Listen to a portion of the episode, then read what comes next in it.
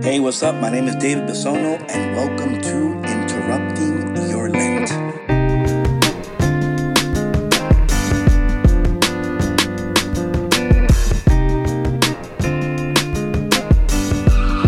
Hey, what's up? And welcome to the beginning of your week. I hope you had an amazing weekend.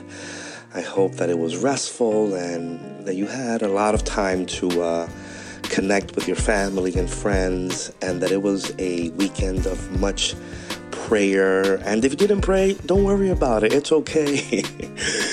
well, today, man, I don't know about you, but I am enjoying this time of Lent. And um, as I was getting ready to record today, um, one of the things that I was thanking God for was his patience with me.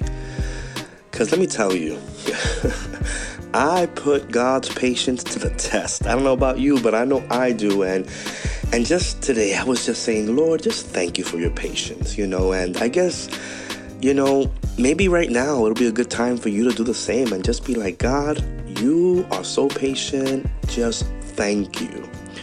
So today's reading is one of those readings that um, I've read so many times, and I remember when I first read this that I felt I don't know, like it was impossible because the way that people presented holiness to me was something that I could never acquire or attain.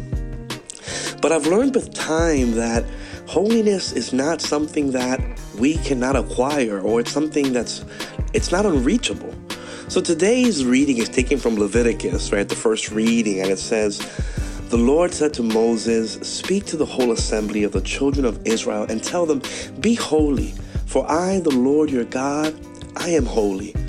You know, whenever I read this now, of course, before it was just like, oh man, I don't know if I can do this. But now, do you know what I hear in the heart of God?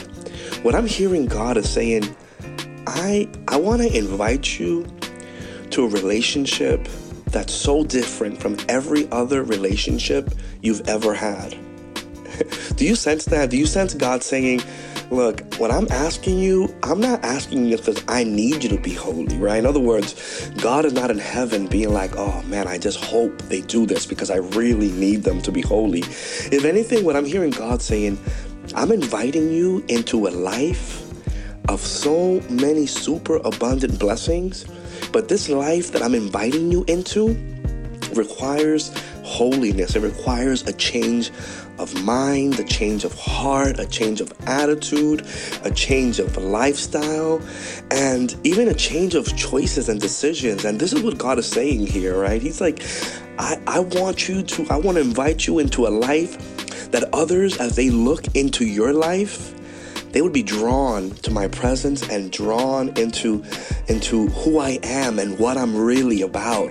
And I really hope that you can sense that in the scripture that God is just saying to you, I want you to know me and I want you to know and I want to know you, but in the process of knowing each other, these are the things that that I'm asking you to change, right? And and one of the things that really, you know, as I'm reading this, that really kind of um touches my heart is this part where it says at the end of um, Leviticus chapter 19, um, verse 17, I think it is, or 18, it says, You shall not bear hatred for your brother, even in the secret of your heart.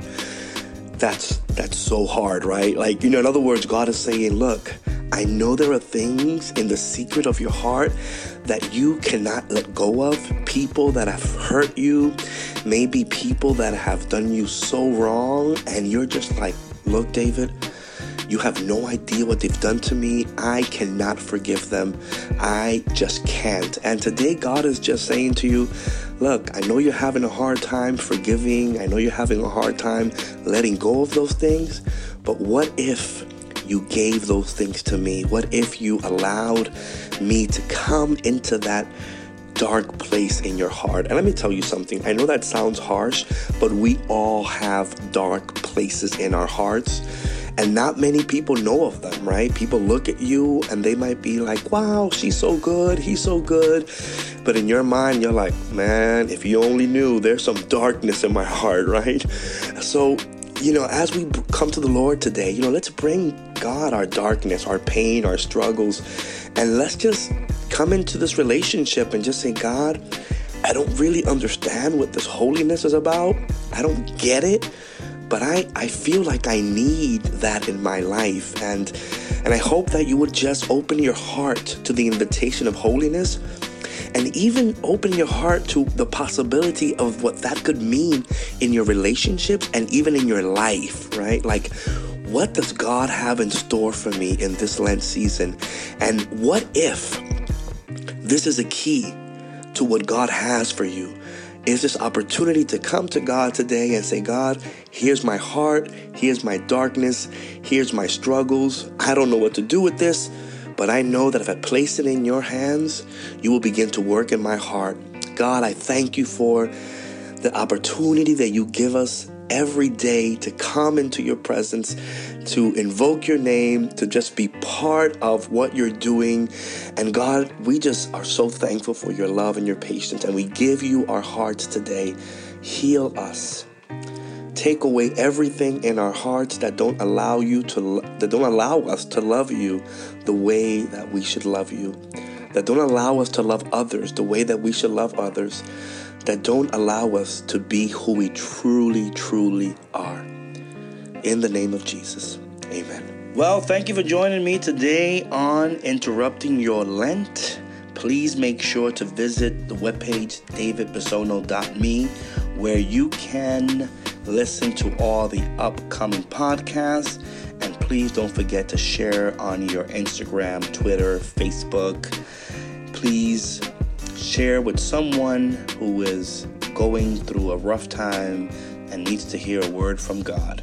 See you tomorrow on another day of interrupting your Lent.